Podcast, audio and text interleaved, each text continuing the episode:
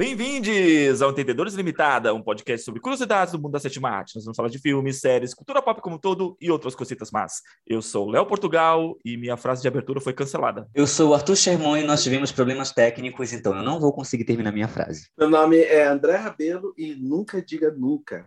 Porque essa é uma era de filmes que sempre podem vir a acontecer. Oh. Muito bem, olha, esperançoso, gostei. É. Gostei. O André tá, tá inspirado hoje, gente. Mas é muito louco, porque, tipo assim, vários filmes que, tipo, você diria é, que não morreu, não, eles acontecem, eles estão rolando até o... E roteiros são revividos e coisas do tipo, é muito louco isso. É que tem projetos muito específicos que a gente não vai ver, porque um ator envelheceu, porque, porque um diretor morreu, porque, sabe, tem projetos muito específicos que, infelizmente, podem vir à luz numa outra repaginada, e pode ser incrível, não estou dizendo que vão, mas a gente tem aquela curiosidade de ter visto como ele teria sido, né, é, caso tivesse acontecido no tempo em que queriam fazê-lo, né. Para quem tá, está nos ouvindo, hoje nós vamos falar de alguns filmes que foram cancelados, alguns projetos que foram muito visados, né, por produtores e diretores pela mídia na época, mas por problemas técnicos ou por causa de agenda ou por causa de, sei lá, enfim, é, é, é por causa de problemas, eles acabaram nunca vendo a luz do, do, da aprovação do estúdio, né? E a gente vai falar um pouquinho desses filmes, talvez filmes que vocês nem sabia que teria feito alguns projetos bem peculiares. Vamos falar desses projetos hoje. É, na minha pesquisa, eu achei umas paradas que eu falei, nossa, tipo, mano. Não, nem imaginaria que que pudesse Sim. ser ocorrido. E já fiquei com vontade de ver. Falei, caraca, eu quero ver esse filme agora. Nem sabia que esse filme poderia ter existido, eu quero ver agora. Então já pode começar, Leandro. O que, que, que você queria ter visto que, que, que você falou, caraca, eu quero, queria ter visto esse filme? Começar com, com o que eu acho que também tá na lista de vocês, porque assim, eu não sabia, eu fiquei sabendo, mas eu, eu acabei percebendo que é bastante popular esse cancelamento. Foi um filme do Stanley Kubrick, que era a biografia de Napoleão Bonaparte. Então, esse, esse é o filme que eu ia falar. É o primeiro filme. Quando a gente, quando a gente escolheu esse tema, hum. foi a primeira coisa que me veio à cabeça, porque é, é assim, tipo, eu acho que é. Eu acho que, tipo assim, é meio bobo. Não é necessariamente bobo, mas definitivamente Stanley Kubrick é um dos meus diretores favoritos. Isso é um fato. E esse uhum. seria tipo um grande épico do mestre, de um dos grandes mestres do cinema, no momento da carreira dele que ele estava com uma maturidade que, digamos assim, ele, o, o, último filme do Stanley Kubrick é uma obra-prima. Então, o que uhum. dirá que ele faria com o Napoleão da, um Napoleão da vida? Isso é muito louco. Né? E, e foi cancelado por, por questão de orçamento na época, né? E parece que o conteúdo que ele desenvolveu para esse projeto é tão bom, tão bom, que a HBO tem esse conteúdo até hoje. Eles pensaram em desenvolver, pensaram não, entrou como um projeto de desenvolver uma série com, com, com, com esse com que o Stanley Kubrick é, produziu, uma série em 2016, e quem ia estar cabeçando a direção da série era o Kerry Fukunaga de True Detective. E de Beasts of Nation. E agora de No Time to Die. Isso. E aí, em 2016, o, o Kerry foi atrás, a HBO acabou, não sei por que não, não rolou.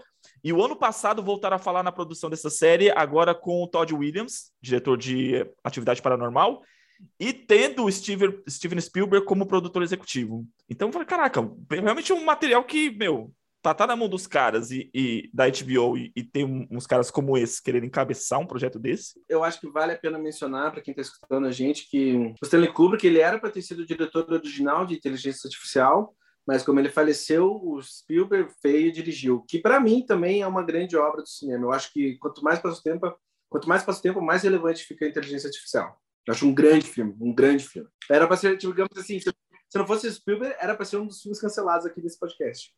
É, Exatamente. É, o, o, Napoleão Bonaparte do Stanley Kubrick, é, obviamente, também está na minha lista.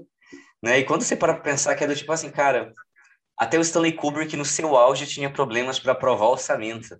É verdade, né? né? Então, assim, é, é muito louco pensar isso, né? Mas, é lógico, é, eu, eu queria muito ver esse filme porque Stanley Kubrick, por motivos de Stanley Kubrick. Dois, porque é, o filme ele já estava em processo de produção, assim, de, já, já tinha algumas coisas que eles queriam produzir, né?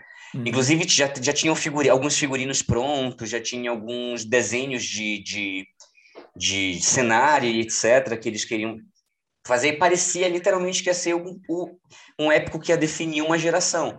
E aí você tem também a história do Napoleão Bonaparte, que é uma história muito cinematográfica por si só, né? Então você fica pensando assim, história do Napoleão Bonaparte, Stanley Kubrick filmando uma mega produção, né? E é, para quem não sabe, alguns anos atrás teve no MIS, né, no Museu de, de, de, da Imagem e Som aqui de São Paulo, uma exposição do Stanley Kubrick. Né? Então eles trouxeram uhum. pedaços inteiros de cenários do filme do Stanley Kubrick, eles trouxeram um monte de coisa. E teve um pedacinho do que já estava pronto do, do, do Napoleão. Alguns, eles trouxeram alguns figurinos, eles trouxeram algumas imagens do livro de cenário e o Stanley Kubrick ele escrevia pedaços do roteiro à mão. Então a gente tinha umas folhas com algumas coisas do roteiro. Então assim, cara, é muito louco. O André falou isso, né? Tinha, é, tem o roteiro do Stanley Kubrick. Nessa, nessa, nessa exposição teve o roteiro do Inteligência Artificial do Stanley Kubrick, né? Do que ele queria ter feito para o filme. Ele, ele, seria, ele seria o diretor, ele não conseguiu terminar o roteiro. O roteiro era bem mais cínico e bem mais depressivo hum. do que o roteiro, né? Cheio de coração do Stanley Kubrick. Tipo, para quem não sabe, uma curiosidade. É, no filme ele faz o chocolate favorito da mãe, né? No, hum. na versão do Stanley Kubrick, a mãe era alcoólatra e aí, para tentar agradar a mãe, ele fazia a bebida favorita dela. Aí ela sentia mais desprezo por ele ainda, porque ele estava tentando agradar ela dessa forma. Caraca. Então, assim, seria, como o André falou, seria um outro filme cancelado dessa lista, mas não, não, não foi cancelado porque o Spielberg pegou, deu uma modificada dela, botou o coração dele ali, né? Que o Stanley Kubrick ele é muito mais família, ele é muito mais, né, de fazer filme para aquecer nosso coração e ainda é um grande filme, eu concordo, assim, mas é, é também também essa curiosidade, né, de o que seria esse filme com o Kubrick. No Inteligência Kubrick. Artificial, vocês con conseguem enxergar o dedo do Stanley Kubrick assim no filme? Apesar de ser o, Sem ser dúvida. filme do Spielberg, Sem dúvida. mas dá para perceber, né? Sem, sem dúvida. Se, se, você pegar, por exemplo, assim, todo o conceito do filme em si, de um robô que foi feito para amar, e aí um ponto a gente começar a questionar se aquele sentimento é real ou é uma programação, e, e se isso é relevante ou não, se o sentimento dele ser, ser, ser mecânico, ou seja, ser orgânico é, é, é importante, não é uhum. muito a cara da, da, da é muito niilismo do, do, Stanley Kubrick, né? Sim. Se você o... pegar toda aquela questão do, do, do robô, o garoto de programa, a questão dos humanos matando robôs, etc., é muito Stanley Kubrick. É verdade. O último filme dele foi de Olhos Bem Fechados? Foi, de Olhos Bem Fechados. Eu acho que o Spielberg faz um trabalho, de certa maneira, o, o Inteligência Artificial dele é um filme cruel, é um filme niilista, de certa forma. Não sei, eu acho que é um filme que quanto mais passa o tempo, mais as pessoas vão redescobrindo e conversando sobre. E eu acho o filme bem, de certo, na filmografia do Spielberg é um filme bem pesado. Ah, sim. Não, é. Se você realmente colocar como biografia do Spielberg, realmente é bem um tom ah. totalmente diferente do que ele costuma, ele costuma fazer, principalmente naquela época, né? Abre, o filme abre como, como prostituto. como prostituto robô. E dito isso, também, só mais uma curiosidade: está vindo uma biografia do Napoleão, dirigida pelo Ridley Scott, com como protagonista o Joaquin Phoenix, só para a galera que fica estudando e fica ansiosa. Já está em fase de produção esse, essa versão desse filme? Digamos sim, estaria em pré-produção, mas é muito louco. O Ridley Scott trabalha tão rápido que eu não faço ideia em qual estágio que está esse projeto. Ele, tipo assim, uhum. ele fez ele tá com dois grandes filmes para vir no mesmo ano, que é A Casa é. dos Gucci e O Último Duelo. O cara de 83 anos, não... ah, insano. Tá, tá, tá tomando a mesma coisa que o Clint Eastwood. não, é muito louco também, porque o, o, o, o Arthur comentou antes também que, tipo assim, ah, o público tava com, é, com dificuldade de, de financiar o projeto. Porra, o Scorsese teve dificuldade de financiar o Velho Oeste dele agora, com o DiCaprio como protagonista. A Apple foi a única, ainda mais porque, tipo, a Apple, na necessidade de fortalecer o canal de streaming, é lógico, não ia deixar a oportunidade não foi tipo, o que eu quero dizer com isso que não foi um estúdio tradicional que está bancando o projeto, não, foi a Apple que está bancando o próximo filme do Scorsese. Assim como o Netflix bancou o, o, o irlandês. É muito, tipo assim, o, o que passa na tua cabeça é o seguinte: se um mestre do cinema, um dos grandes gênios do cinema, tem dificuldade de financiar o, o projeto dele, complicado. Sim. Um filme que eu quero citar no meio desses que, desse, dos filmes cancelados que, e que ele chegou a ser filmado, ele teve pedaços inteiros filmados, ele foi cancelado no meio da produção, né? É, foi o Don Quixote do Terry Gilliam, certo? Sim. Terry Gilliam, ele começou a produção de Don Quixote, que seria protagonizado pelo, pelo Johnny Depp, né? E o filme já estava em produção e, e no meio do caminho, o que aconteceu? Bom, entrou, ele entrou um processo de, de, de como é, production hell, de, de, como vamos falar, problemas de produção no geral. Não ficou muito claro exatamente o que, né? É, muitos atores começaram a sair por causa de problemas de data, algumas datas foram, foram realocadas, os atores não poderiam mais, e o projeto acabou não acontecendo. Mas eu, eu tenho muita curiosidade de ver um Don Quixote é, é, dirigido pelo Terry Gilliam. Mas isso aconteceu, mano. Aconteceu. Aconteceu? É que assim, ó, não, não, mas é que tipo assim. Mas tô, tô boiando assim, aqui. Eu não, Não, eu não, não vi o filme. então. assim. Ah. Não, digamos assim, ó. O negócio é o seguinte. Você explica aí a minha gafe aí pra plateia. Não, mas é isso que eu ia falar. A, a, a gafe do Arthur não é gafe. Porque Hum. teve várias tentativas de realização do Don Quixote e o filme só foi acontecer, tipo, 40 anos depois e depois de tantas décadas fica difícil, tipo assim, o projeto se transformou tanto que eu não faço ideia como é que seria aquela primeira versão que foi cancelada. A versão que foi realizada foi com Adam Driver e com Jonathan Pryor. Sim. O Jonathan Pryor, no caso, tipo assim, é um parceiro habitual do Terry Gilliam, por causa que ele também é o protagonista de Brasil. Mas as primeiras versões do, do, do, do, do Don Quixote, porra, tinha uma versão que era com o, o, o John Hurt como Don Quixote, outra era como Johnny Depp no papel do diretor. Uhum. Então, assim, foi um projeto que foi, tipo assim, o- é um daqueles projetos que o documentário, o documentário sobre as tentativas de fazer o filme é mais famoso que o filme em si, assim. O, o, documentário sobre o inferno da produção acabou fazendo história, coisa que necessariamente o filme por si só não fez. É um projeto que foi cancelado várias vezes, então acho que super entra na, na lista. Ah, sim, total. Essa versão com o Jonathan Price e o Adam Drive tá no Netflix e é O Homem que Matou John- Don Quixote. É esse o título do filme. Mas e, e em inglês? O inglês é o título não, né? Don Quixote. Em inglês, acho que é Don Quixote. Ei, eu vou aproveitar, eu vou baixar, eu vou. Eu, é total errado, tá? Mas eu vou baixar um nível do podcast agora, tá? Eu vou falar da marca. Porque, falando filmes que foi cancelado da Marvel, eu quis poupar a plateia desse, desse. Mas tudo bem, vamos lá. Eu vou falar da Marvel. Eu vou falar da é, o filme que foi cancelado. Eu vou falar do Homem-Formiga do Edgar Wright. Pra mim, esse é o filme que tipo assim. Aí chegou o momento que eu passei a odiar a Marvel, sabe? Porque o Edgar Wright, cara, o Edgar Wright é um dos meus diretores favoritos, de longe. Uhum. Ele é um, para mim, um dos grandes diretores da geração dele. E a- o, o, o Homem-Formiga era para ser um filme de assalto. Todo mundo que tinha lido o roteiro, é, enfim, todo mundo que tinha lido o roteiro falava que era tipo o melhor filme, ia se tornar o melhor filme da Marvel, provavelmente. E ele fez a escolha de elenco, mas daí o estúdio não deixou ele fazer o filme que ele queria e ele saiu fora do projeto. No caso, tipo assim, Uhum. pelo que eu imagino, isso é uma suposição minha. Ele ia fazer um filme que não necessariamente iria parecer um filme da Marvel, ia parecer um filme dele. E daí Uhum. não ia de acordo com o que o estúdio queria. E eu entendo isso também no lado da Marvel. Eu gosto de Homem-Formiga, mas eu não consigo imaginar o que seria o Homem-Formiga do Edgar Wright, sabe? Tá. É, é um filme que eu também gostaria muito de ter visto. Mas, pelo que eu entendi na época, a divergência criativa é que, assim, o Homem-Formiga era para ser o primeiro filme do MCU. Não era para ter sido o Homem de Ferro. Era justamente para ser o, o, o filme do Edgar Wright, o primeiro filme do MCU. A- um taser que saiu do, do que era um storyboard do Homem-Formiga ficando pequeno e, e, e derrubando um cara com uma arma, aquilo é de 2006. O primeiro Homem de Ferro é 2008, né? Então ele já estava com o filme, já tinha o filme montado, já tinha o filme na cabeça dele, era para ser, era, ia ser o Homem-Formiga, o personagem que ia encabeçar o, o universo Marvel, e eles boicotaram porque a Marvel tinha, já tinha ideia de usar o, o Robert Downey Jr. como o, o, sabe, o carro-chefe do, do, do MCU. É, mas eu não acho que o problema do filme não ter sido realizado era mais a visão, digamos assim, era Não, a visão singular do Edgar Wright contra a visão do estúdio, tipo assim, de todos. É, Mano, vamos também. falar.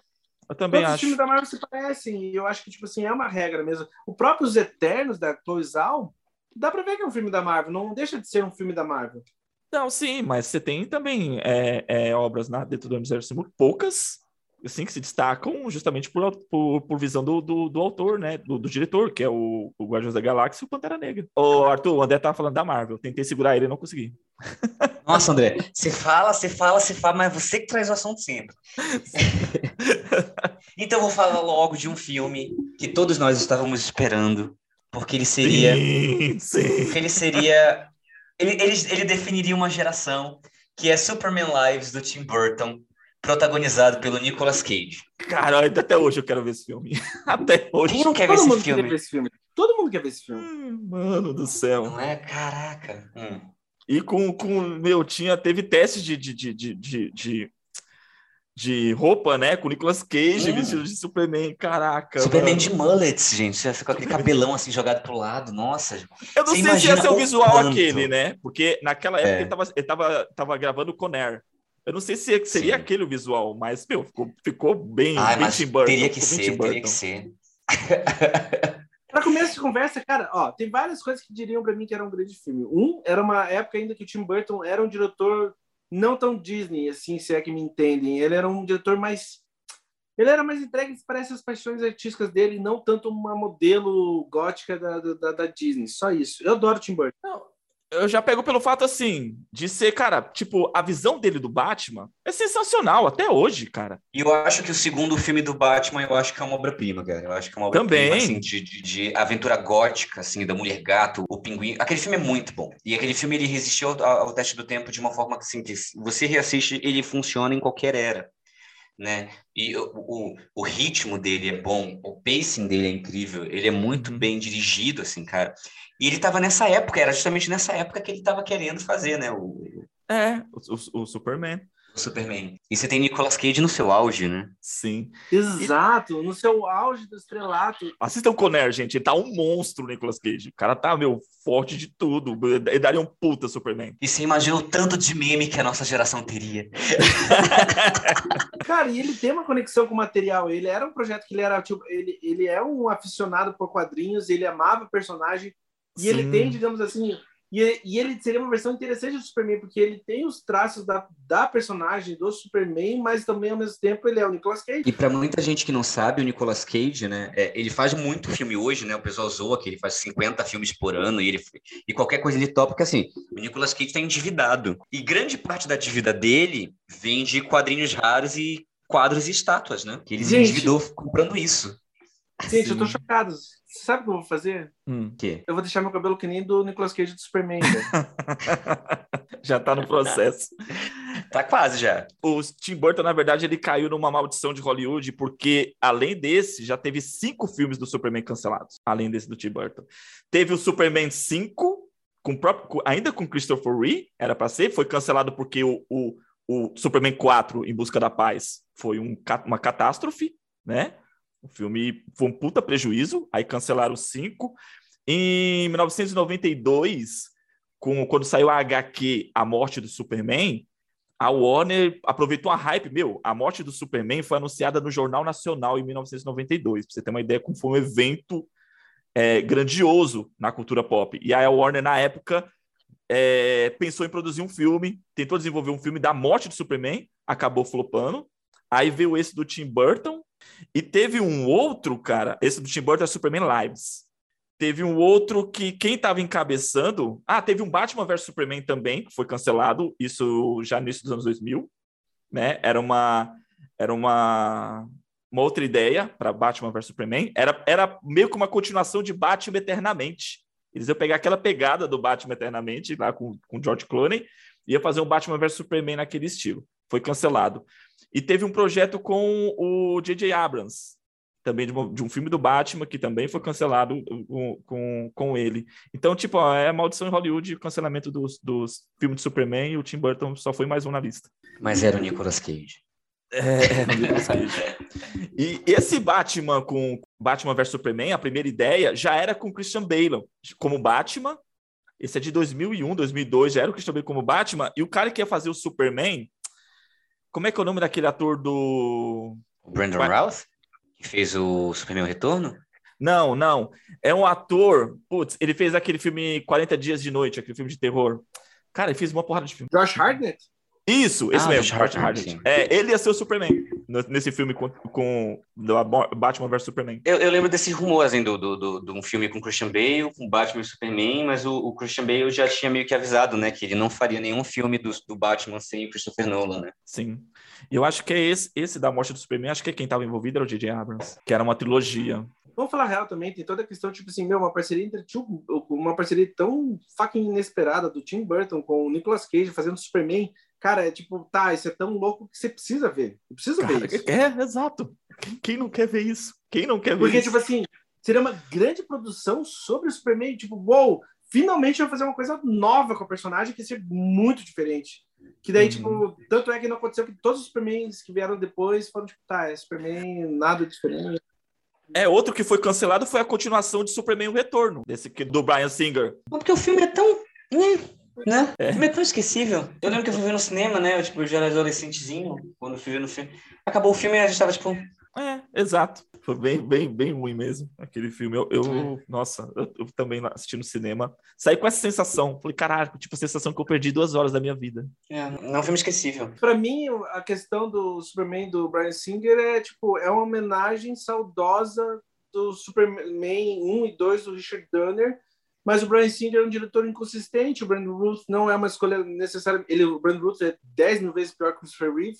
Para uhum. mim, o Christopher Reeve é um ator brilhante, tem uma interpretação brilhante sobre o Superman. Então, tipo assim, nada ajudou aquele filme. Nada. nada. O Kevin Spacey não. não funcionou como Lex Luthor. O filme é ruim demais. A, Par a Park Pose tá bem como a vilã do filme, mas é... Ah, é, né? Como é que é o nome da personagem? A Park Pose rouba o filme, né? Pra ela. É. é. Ah, é verdade. Que ela entra, ela rouba o filme pra ela quero falar da. E esse filme é importante e eu não sabia direito da existência dele até uns três anos atrás, que era a biografia do Jack Robinson, jogador de beisebol, primeiro jogador de beisebol negro da história dos Estados Unidos. E a, quem ia fazer a biografia do Jack Robinson era o Spike Lee. E é um projeto que ele não conseguiu financiar. Foi muito tocante, assim, porque eu vi uma entrevista do Spike Lee falando sobre a vida do Jack Robinson e ele se emocionando ao falar da vida do cara. Eu falei, nossa. Então, imaginar, tipo assim, um dos grandes diretores da história fazendo essa biografia, uou, eu não consigo imaginar. É, é, é... E considerando que o, o, o, o Spike Lee dirigiu uma das maiores biografias de todos os tempos, que é Malcolm X, né? Uhum. Tipo, é um dos poucos caras que conseguiu dirigir uma biografia realmente relevante. É, sinceramente, eu coloquei, é fácil, sim. Eu colocaria Malcolm X no meu top 3 de biografias da história. Fácil, simples assim. Então, ver, tipo, esse diretor fazendo a biografia de uma figura dessa, uau! E, e assim, nada contra o filme do Chadwick Boseman. Eu acho que o Chadwick, o Chadwick Boseman tá excelente no filme. Mas não é o Spike Lee dirigindo, tá ligado? Não é um diretor uhum. do nível do Spike Lee. Não me entenda, não me, na, na, verdade, não precisa falar nada. Quando você vê o Chadwick Boseman trabalhando com o Spike Lee, você vê o que ele traz no ator. Você vê, tipo, putz, a força que o cara tem no papel. Você vê, tipo assim, o talento que ele era, de para mim, assim, sabe? Porque uhum. tanto é que eu acho que ele tá eu acho ele excepcional no, no Esquadrão Blood. Eu acho ele excepcional. Ele tem uma visceralidade que não necessariamente tem nos outros projetos. Então, nossa, ver uma biografia do Jack Robson, puxa vida, cara. Puxa vida. É. Apesar que o filme protagonizado pelo, pelo, pelo Jack Boseman, cara, foi o filme que alavancou ele, né? Foi o filme que meu, okay. todo, não, todo mundo começou a olhar não, pro Sheriff depois desse filme, né? Ele se tornou um astro, mas eu tô perguntando, é um grande filme? Não. Sabe? O filme em si não é. é, é acho que esse é o ponto, né? Que é. Do, que é do, tipo assim, é uma biografia básica americana, que é do tipo, você tem um ator sim. numa atuação muito boa, mas o filme em si. Sim, sim, verdade. Não, e, e é muito foda, porque tipo assim, tá, e agora falando do Chadwick com o Spike Lee, cara, pra mim ele é, ele é digno de Oscar no, no Esquadrão Blood, sabe? Ele é digno uhum. de Oscar. Sim. Tipo, porra, foda. Um que foi cancelado, mas eu fiquei feliz que foi cancelado. Hum. Filme do Last of Us foi cancelado. O filme foi cancelado para virar uma série na HBO, né? Mas era um filme de 2000, a produção é de 2016. Aí cancelaram o filme porque falaram justamente que um, só um filme sobre, sobre o, o, a adaptação né, do videogame, do jogo, é, não seria o suficiente e o roteiro tinha um problema, do, problema em relação a a, o enredo do filme que tornaria tudo muito grandioso e desconectaria o público do, da, das coisas mais relevantes que existem no jogo, assim, né? Que é as, as coisas mais simples e o, a, o trabalho com os personagens. Então eles cancelaram o projeto em 2016 e agora vai estar sendo produzido uma série pela HBO. Vocês estão empolgados pela série? Eu tô. Caraca, eu, tipo, como não? como não tá? Tá, mas olha só, eu tô empolgado pela série pelo roteirista e pelos atores. Eu não sei necessariamente em relação à direção. O Pedro Pascal me faz tipo ficar amar o projeto, amar o projeto quase instantaneamente, mas e, a, e o roteirista é muito foda. Mas eu queria, porque, tipo assim, ó, era para ser a equipe, a equipe de Chernobyl ia trabalhar na, na equipe de Last of Us, tipo assim, o diretor e o roteirista. Mas uhum. no fim ficou só o roteirista, o diretor migrou para outro projeto. A presença do diretor de Chernobyl em Last of Us me ficaria, digamos assim, me deixaria muito mais seguro com relação como é que seria explorado o material, porque Chernobyl é muito foda. Mas eles não têm um novo é diretor? Será que não é o cara não é bom? Tomara, tomara. Então não fale antes de você saber quem é a direção. Ora, fala que a direção se preocupa, você nem sabe que é a direção. Tipo assim, ó. Tipo assim. Olha ó, só. o diretor é o Nate Druckmann. Eu não sei o que ele fez. Aqui. Não, o Neil Druckmann é o diretor do jogo. Ele dirige um episódio só, mas ele não dirige todos os episódios. Ah, não dirige A todos, produção não? de HBO também. a, a, produção da HBO também fortalece pra caralho a fé no projeto, né? É porque a HBO Sim. manda bem mesmo. Você tá animado, mano, pra, pro Last of Us? Cara, não sei, porque assim, eu, eu, eu, eu, já assisti o jogo, mas eu não sou a pessoa que jogou o jogo. Você sabe que eu não jogo videogame, né? Eu também não jogo videogame. Você joga assim, André, para. Quantas vezes você já zerou The Last of Us? Duas. Só duas? Só duas. Duas. Duas, tá Gente, tá bom. pra quem não sabe, eu tenho L tatuado no braço, mas tem motivo por causa disso. Mas a personagem e... Last of Us tá tatuada no meu braço. É. Então, eu não tenho esse, esse apego, então assim, não tô empolgado, empolgado, empolgado. Eu, eu acho o videogame uma obra-prima, eu adoro a narrativa do, do videogame, e eu tô esperando para assistir. Digamos assim, é, essa é a minha, é, é, esse é meu status no momento. Tá, eu quero, eu quero fazer agora um bloco em homenagem a um diretor que eu amo e que ele é o campeão do... Do, do, do cancelamento? De cancelamento em geral. É, é, quero falar dele. Bom, o projeto que eu vou falar específico, né, que nunca viu a Luz do Dia é, é Nas Montanhas da Loucura, dirigido pelo Guilherme Del Toro. Era o próximo filme que eu ia falar. Tá na minha lista. Problema também. seu. Falei primeiro. Vamos lá. Primeiramente, Nas Montanhas da Loucura é de longe um dos livros mais importantes e mais influentes de todos os tempos. Né? A gente tem ali o H.P. Lovecraft, esse, esse escritor extremamente prolífico né? e, e importante. Né? Tudo que a gente conhece em relação a a terror e a te, é, é, terror é, cósmico e todo esse conceito da gente não saber do que a gente tem medo, etc., que depois foi muito propagado pelo Stephen King e começou com esse cara. E Nas Montanhas da Loucura é uma obra muito bizarra de se ler porque te dá muito pouco ao mesmo tempo que te faz imaginar muito, né? E aí você tem o Guilherme Del Toro, que é talvez acho que o diretor que melhor consegue trabalhar com monstros no mundo, né? Acho que o, o Guilherme Del Toro ele tem aquela vibe de, de Hollywood antiga, né? De trabalhar com monstros e desenvolver monstros e etc. E fazer obras-primas com esses monstros pegando um material desse. É, Para quem não sabe, não se sabe exatamente por que esse material não se desenvolveu. Muita gente acredita que foi simplesmente porque mantiveram o Guilherme Del Toro muito ocupado. Né? Primeiramente, ele estava envolvido ali no, no filme do, do, do Hobbit, depois ele se envolveu ali no Universal, teve que gravar o, A Forma d'Água, etc. Então, tipo, tipo assim, ele ficou ocupado, foi deixando o projeto de lado. Uhum. Né? Mas, e, e Hellboy, etc. Então, mas ainda assim é um filme que eu tinha muita curiosidade, tenho curiosidade de assistir. Espero que ele ele volte assim na gaveta dele, olhe o material e fale assim: ah, olha, vamos fazer isso aqui. Sabe o que é foda desse projeto não ter acontecido também? Porque por muito tempo quem estava vinculado a protagonizar esse filme era o Tom Cruise. Você fala, cara, como que isso não aconteceu? Como que esse filme não aconteceu? Porque também era outra parceria que eu queria muito ver. Eu acho que seria um grande filme, finalmente, tipo assim, uma adaptação de, do Lovecraft que faria jus à obra do escritor, sabe? Porque não, Sim. não foi várias, não foi várias vezes adaptado no cinema. Ele, não, ele não tem, tipo assim, ele tem a influência dele é sentida em milhares de projetos até hoje, mas você não tem tipo uma adaptação da obra dele de destaque. Uhum. Não, é, e, o... e, a gente já vê o Tom Hanks muito fora da sua caixinha, né? Porque o Tom Hanks tem esses personagens super estoicos. Não, mas então, olha projetos só. muito. Ah. O, o, Tom Hanks ou o Tom Cruise? Ah, o Tom Cruise, perdão. É o Tom Cruise. Ah, não, desculpa. O Tom Cruise. Bem, então... Ele chegou a comentar o ano passado, numa entrevista, que é um dos projetos que ele gostaria de voltar a trabalhar. Esse da, da, da, da do Lovecraft. Se quiser ter uma ideia de, tipo, assim, de terror Lovecraftiano no cinema ou em séries, True Detective tem traços de uhum. Lovecraft na, na, na, primeira temporada e na segunda em parte, mas especialmente na primeira temporada. Mas que, obviamente, é Lovecraft, é, como é que era? Lovecraft County, do, da HBO? É, Imagina que esteja várias coisas.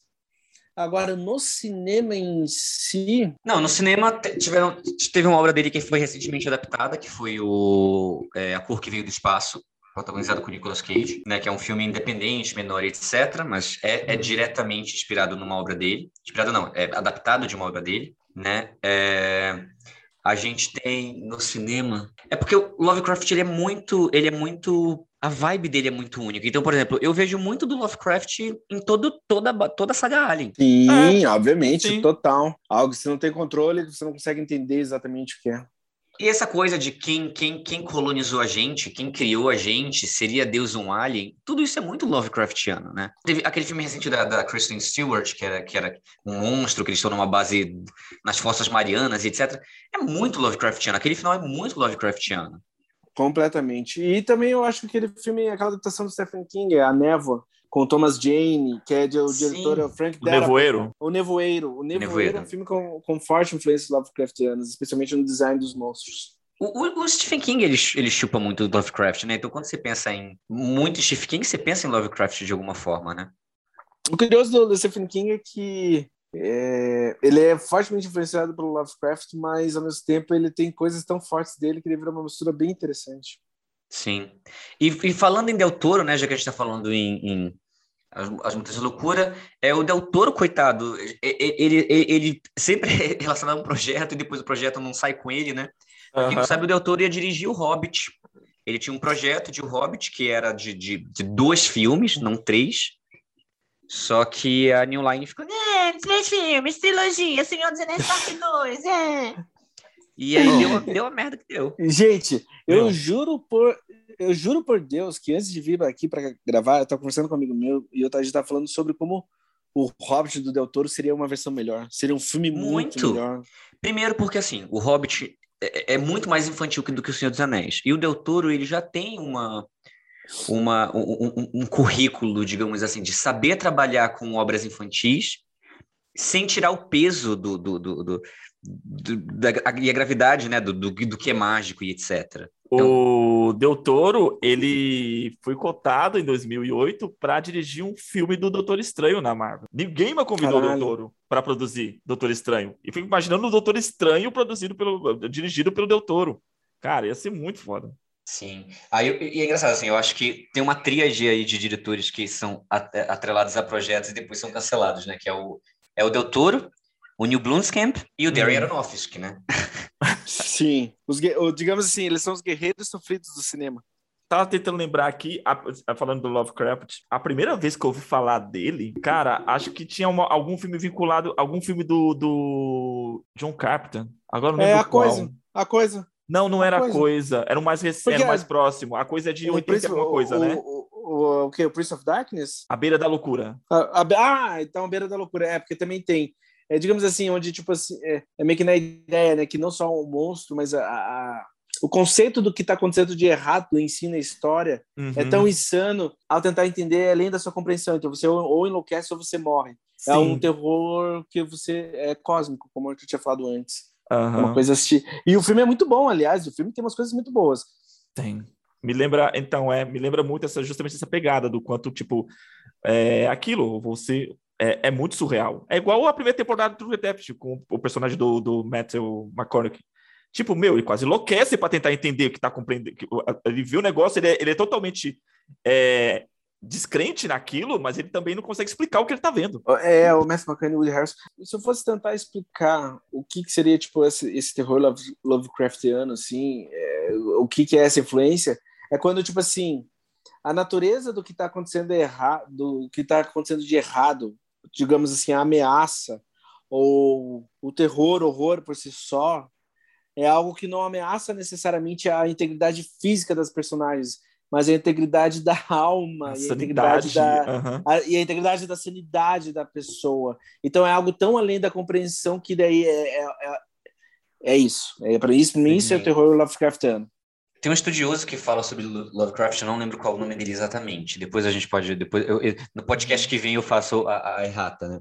Mas que ele fala que o terror cósmico, né, que do, do Lovecraft, e em seguida de vários escritores que emulam Lovecraft, ele é mais ou menos assim: um, ele não bota em risco apenas a vida do ser humano no, como um terror comum faria, né? Que é do tipo, no terror o, o, o, o juízo final é ser morto, né? Uhum. Só que não, é, o terror é, ele ameaça a existência da essência humana por si só. Dois, ele vai muito além da compreensão humana como um todo, do universo, da sua própria existência. E três, que talvez seja uma característica bem importante, que é do tipo, nesse terror você não vai ter até quando o filme acabar, a obra acabar, o livro acabar, você não vai ter consciência total da, do que está te ameaçando. Você só vai ter pedaços, consciência de pedaços do que está te ameaçando. E por você só ter consciência de pedaços, a ameaça se torna muito mais desesperadora. Então é do tipo, ah, eu entendi que tem uma civilização lá fora. Não, eu não entendi nada que se tem uma civilização lá fora, se a gente está sendo atacado por ET, se a gente... Eu, eu não entendi. A questão, mas a questão é, o, a pouca informação que eu tive me dá consciência de que algo muito maior está acontecendo. Esse algo muito maior eu não vou entender, né? Uhum. Os pedaços, os pedaços em si que eu enxergo já já me deixam mais apavorado do que eu. E, e foi engraçado porque esse estudioso falou sobre The Office e ele falou que Dinner Party é um episódio Lovecraftiano. Que ele fala, a gente não tem, a gente não vê o total daquilo, mas os pedaços que a gente vê são tão desesperadores que é, que é, é isso que é a genialidade do episódio. Né? Isso é bom, essa é uma boa crítica. Mas continuando, vamos lá. Falei do Del Toro, reclamei aqui do Hobbit. Você, que... ó, você falou de, você falou de dois diretores, dos guerreiros sagrados sofridos do cinema. Tem o Alien, do, o Alien 5, que seria do Neil Blomkamp, e o e o Batman ano 1 do Aronofsky, um dos projetos cancelados. Então, vamos lá. Porque assim, ó, o Alien 5 do Neil Blomkamp, do Neil Blomkamp seria tipo uma continuação oficial da série Alien, com a Sigourney River de volta. Eu queria, eu sou um defensor dos Prometheus e Alien Covenant. Eu não sou o único, tá?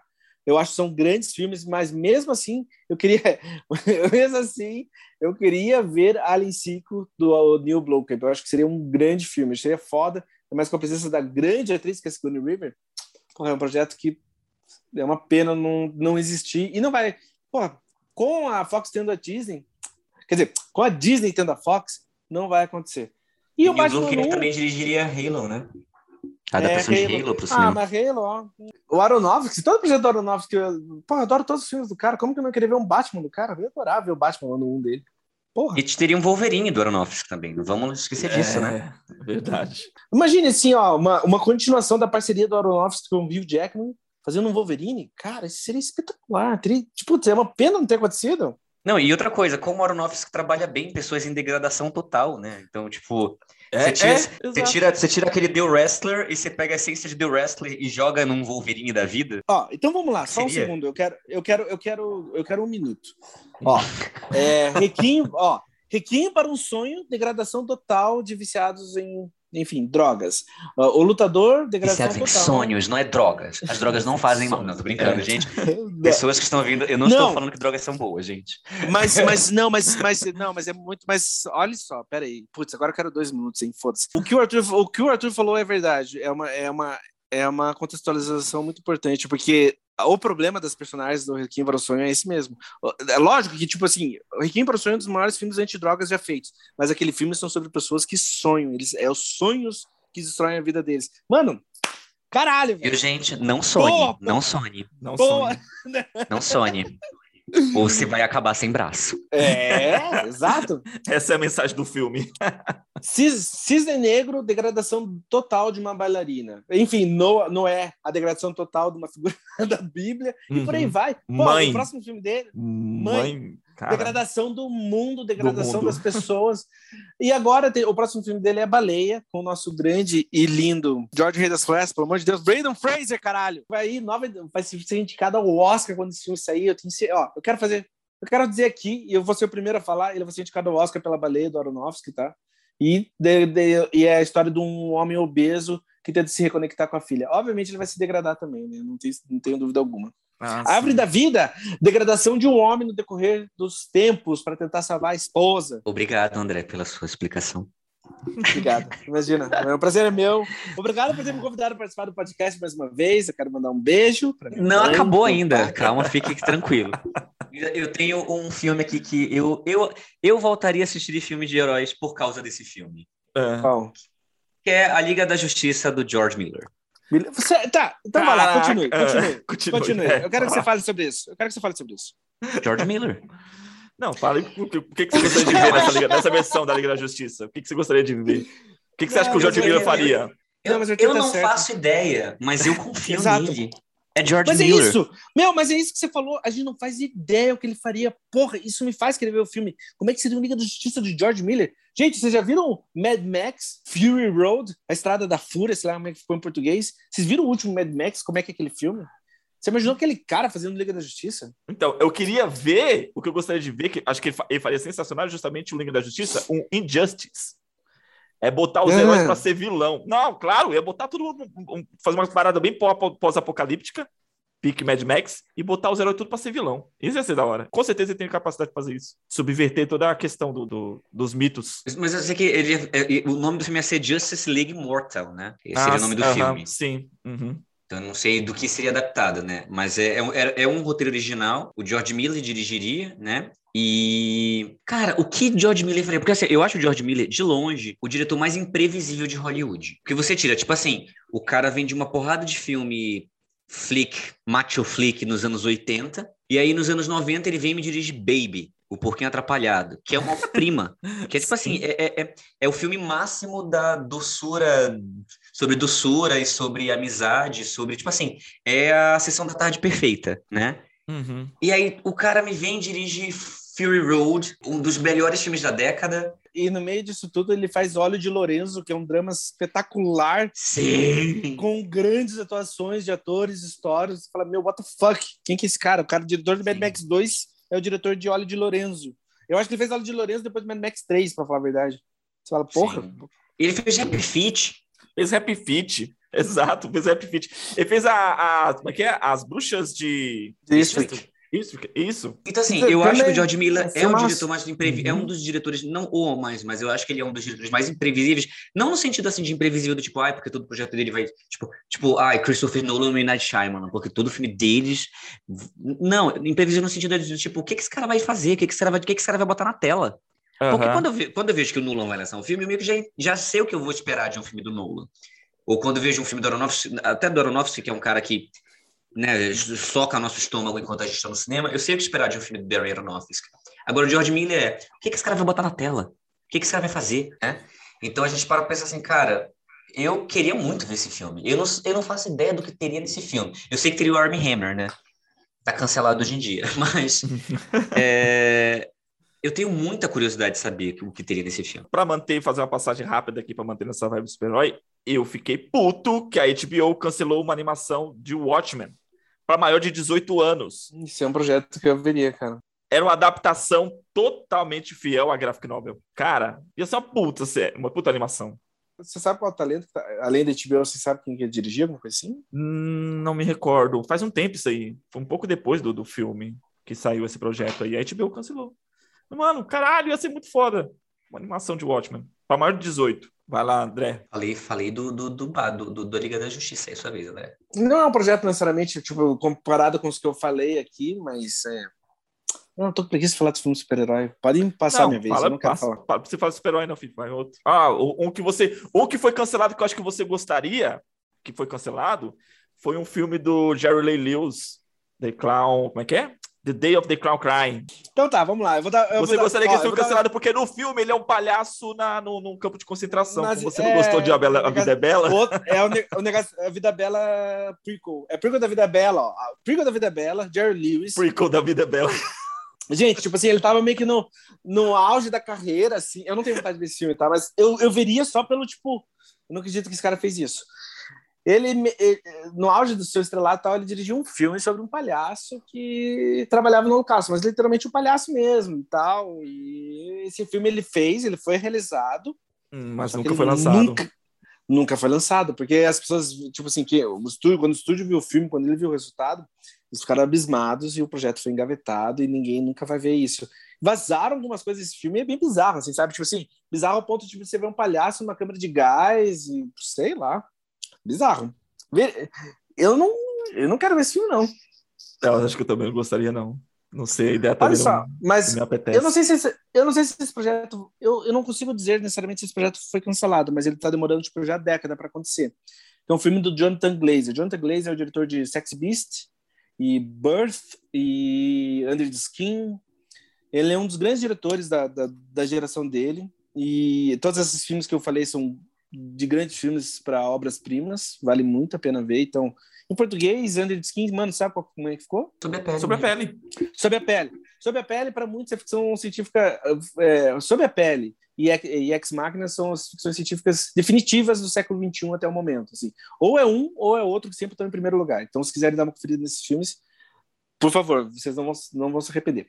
Mas dito isso, esse diretor ia dirigir um filme sobre o Holocausto. E considerando, tipo assim, a, como o material que ele trabalha geralmente é tão pesado, é tão visceral, ver um filme do Holocausto dele, eu fiquei tipo, nossa, vamos, você vai se matar, né, depois de ver o filme. Mas, mas de, de bom, de maravilhoso.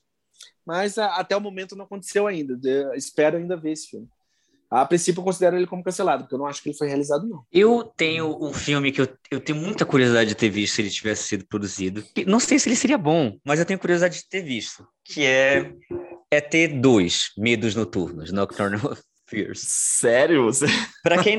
Cara, eu tenho, porque assim, você imagina. Ah. O filme ia ser do Spielberg, era um filme do Spielberg. Ele começou a escrever o roteiro assim que acabou o processo de produção do ET. Ele começou a escrever uhum. um roteiro. E a ideia dele era fazer um filme completamente diferente do primeiro, que seria um filme. Algo que seria estilo hoje em dia Stranger Things, que tem muita coisa dos anos 80, né? Dessa coisa do, do terror sério com crianças, né? Uhum. E no roteiro, no esboço do roteiro, o Elliot seria capturado por ETs meio tipo malignos, assim, etc tinha cenas com torturas de crianças. No, no, no... E aí o ET iria salvá-lo. O ET e o resto dos ETs, né, do planeta do ET, iam, iam ao resgate do Elliot e seus amigos que seriam torturados por esses ETs malignos do mal. E, cara, eu tenho curiosidade de ver. Vocês, vocês não? Agora que você falou. Eu não sei como isso ficaria na mão do Spielberg, sabe? Você acha que o Spielberg faria uma coisa que. Ah, a gente tira por inteligência artificial, que tem. É tipo assim, eu acho que o Spielberg faria, faria passagens, assim. Inteligência artificial tem momentos que dá medo, tem momentos, assim, que, tipo, a direção cria uma atmosfera meio pesada e etc. Então eu teria curiosidade de ter visto um Spielberg é, iniciante, entre aspas, né? Bem entre aspas, fazendo hum. algo semelhante, sabe? É. Que o Spielberg fez tubarão, gente. Exato. É, isso é verdade. Isso é verdade. É, você quase me convenceu. Nossa, na boa, na boa. Tipo assim, meu, o Spielberg é um dos melhores diretores de todos os tempos. Ele consegue fazer qualquer coisa. Ele consegue fazer qualquer coisa. Tá, mas então, assim, vê... tipo, pra, mim, pra mim isso, tipo, sei lá, ia meio que imacular o ET, sabe? O primeiro filme, essa Sim. visão, mas não sei. ET não está aqui para ser canonizado. não, mas eu sério, não queria assim, ter assistido naquela época. E, e, e, naquela época, não. Eu com 9 anos de idade, eu queria ter visto esse, esse ET2, não. Hoje, é, talvez então, na época as crianças não, não, teriam, não, não teriam uma boa reação. Mas é. eu fico curioso quando li esse negócio do esboço do roteiro. Ah, é... Só por soltar uma, uma notícia avulsa aqui. A gente tá falando de Alien, tá, tá sendo produzida uma série de Alien pela Hulu. É, é com a direção do Noah Hawley, que é o diretor da série do, do Fargo. Fargo Cara, né? eu, acho, eu, acho que vai ser, eu acho que vai ser excelente a série do, Fargo, do, do, do Alien, de verdade. É, isso eu tô curioso. Bom, eu vou aproveitar a fala do Arthur e vou falar de outro filme que foi cancelado, que, tipo, pô, vou considerar, considerar cancelado aqui, que eu acho que seria foda, que é as sequências de Tintin. Porque o primeiro Tintin foi dirigido pelo Spielberg também. Uhum. E eu acho um filmaço. Eu acho um filme subestimado. E eu acho que se tivesse as continuações que eram planejadas para ter do Peter Jackson, eu acho que o outro seria o Hobbit Zemeckis. Cara, eu queria essa trilogia. Eu acho que, eu acho que o cinema seria um, eu acho que, de certa maneira, o cinema seria um lugar melhor com essa trilogia. Ah, eu não sei. Eu, sinceramente, não curti muito, Polêmico. não. ah, eu gosto, filme, eu gosto. Eu queria ver como é que seria eh, essas continuações, assim. E o Zemex tem um histórico de, de boas animações também, né? Eu, eu queria ver o Titim dele. O é. Peter Jackson eu não sei, mas eu queria ver o do, o do, o do Zemex. As, então, Spielberg, pra mim, já não... As animações que participou... Ah, eu amo o Tintin. Eu amo o Tintin. Eu queria ver, eu queria que esses filmes existissem. Sério mesmo. Vídeo não existe, André. É. O que mais não existe? Agora, um filme que eu gostaria que, assim, que realmente não precisa mais existir, que deveria ser cancelado se alguém pensar em fazer novamente, é um próximo Exterminador do Futuro. Cancelem antes que alguém pense nessa ideia. Já deu, né? Já deu. Sabe que filme que esse cara... Não vai mais funcionar.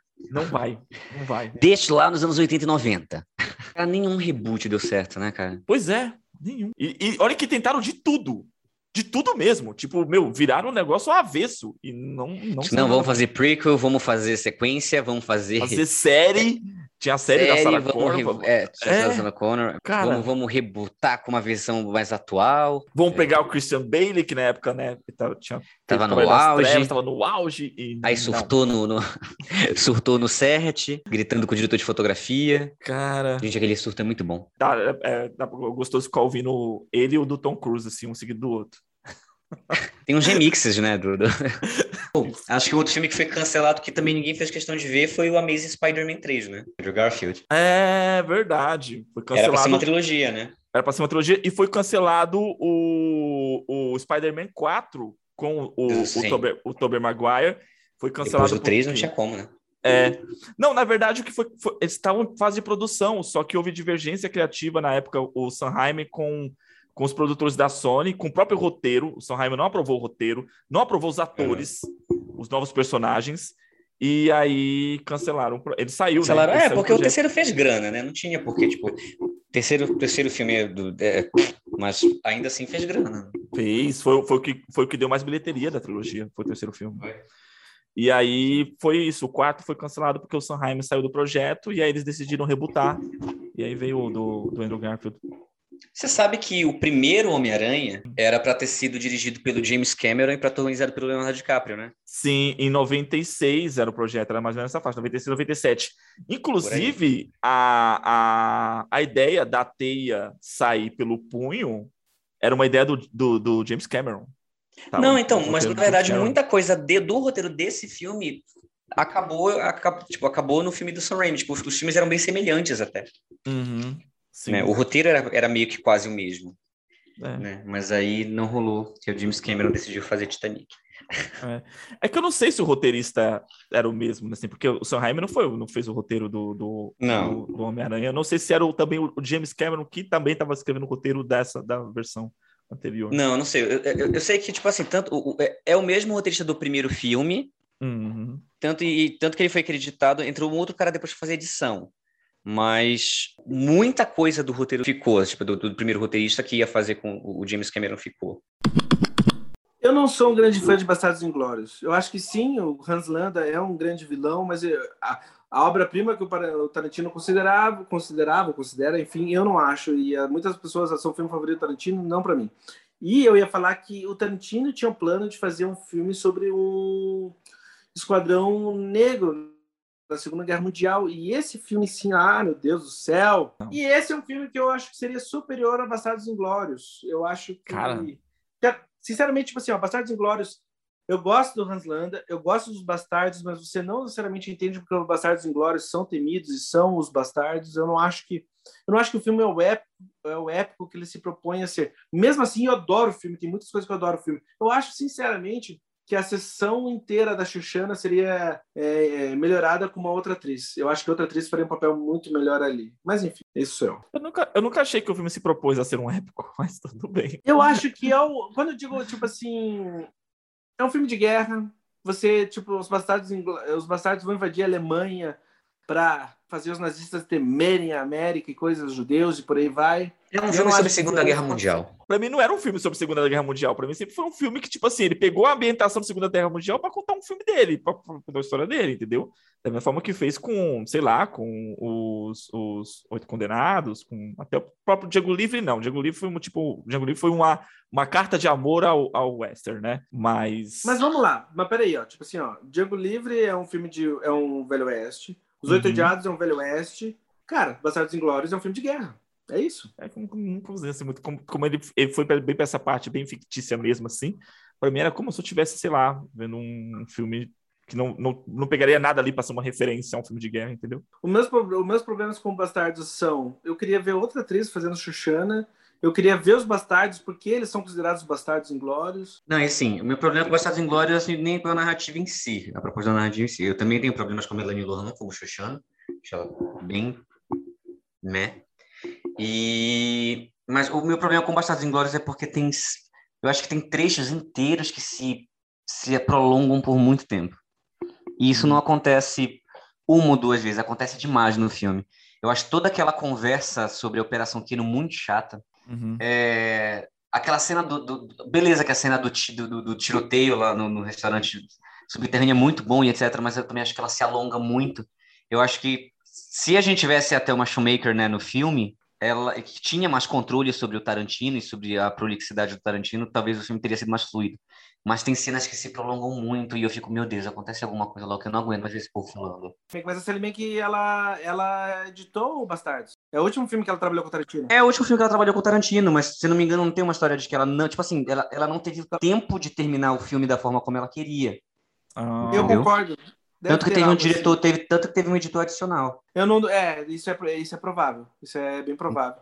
Uhum. Entendeu? Porque assim, tem, cara, tem trechos inteiros do Bastardos que é muito chato de assistir. Muito chato. Tem umas conversas que é muito chato de assistir. É, isso é verdade. Cara, os filmes do Tarantino é sempre assim, né? Sempre fica alguma coisa que a gente quer ver.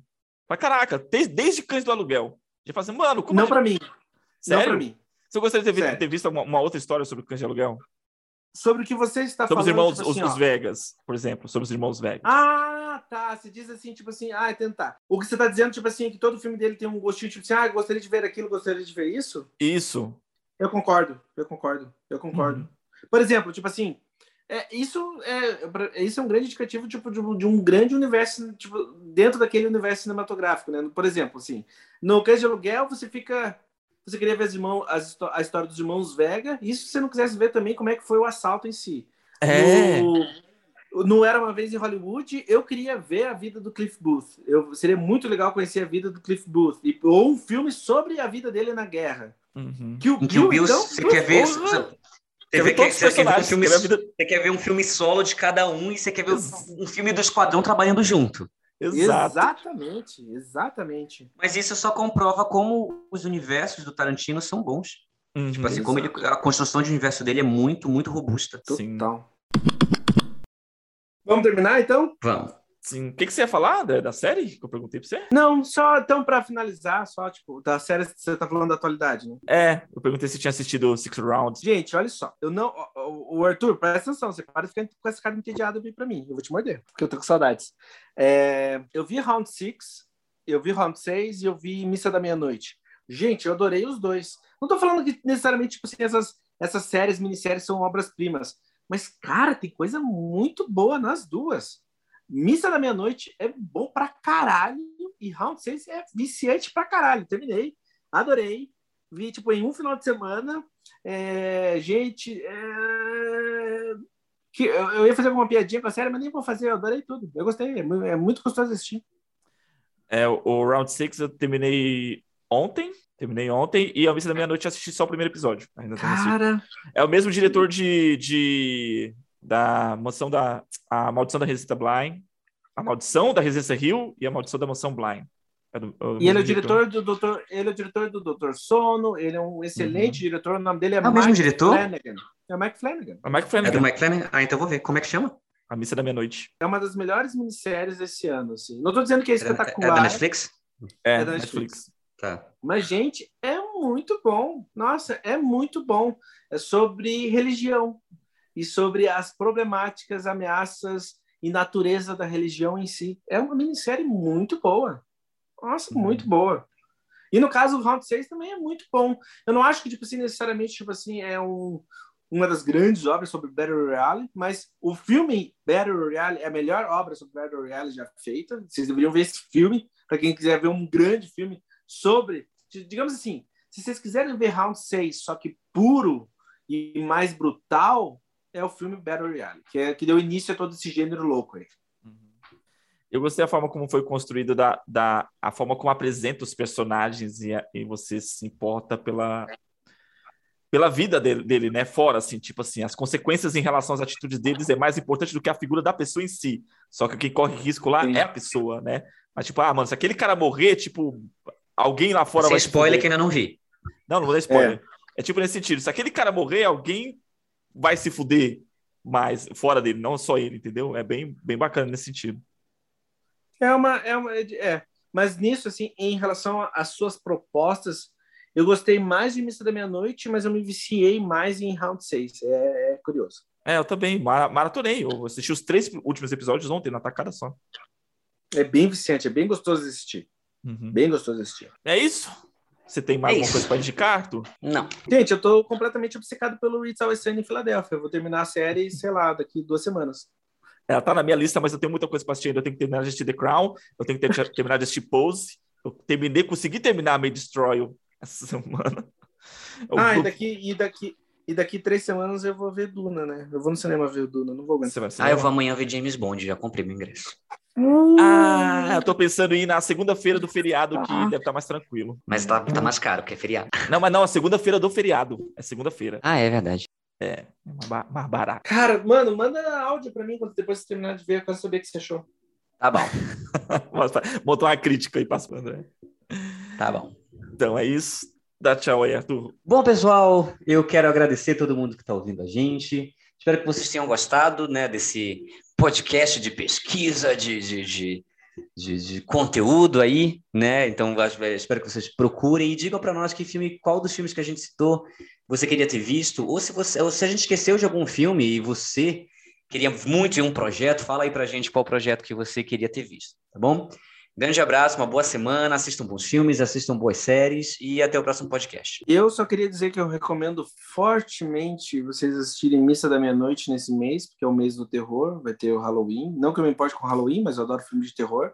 Uhum. Então, e se conseguirem achar algum lugar, vejam o filme The Wailing, deve estar no MUBI. Vamos fazer, vamos gravar um podcast, até proponho aqui já em ao vivo, mas vamos gravar um podcast de, de, de, de terror nesse mês, se puder. Alguma coisa sobre terror, eu, vai ser gostoso. Quero me encher de filmes de terror esse ano. E um beijo para todo mundo no coração e no rosto, com máscara. Estou pensando em todos vocês. Um grande abraço e bons filmes. Um forte abraço a todos. Fiquem na paz.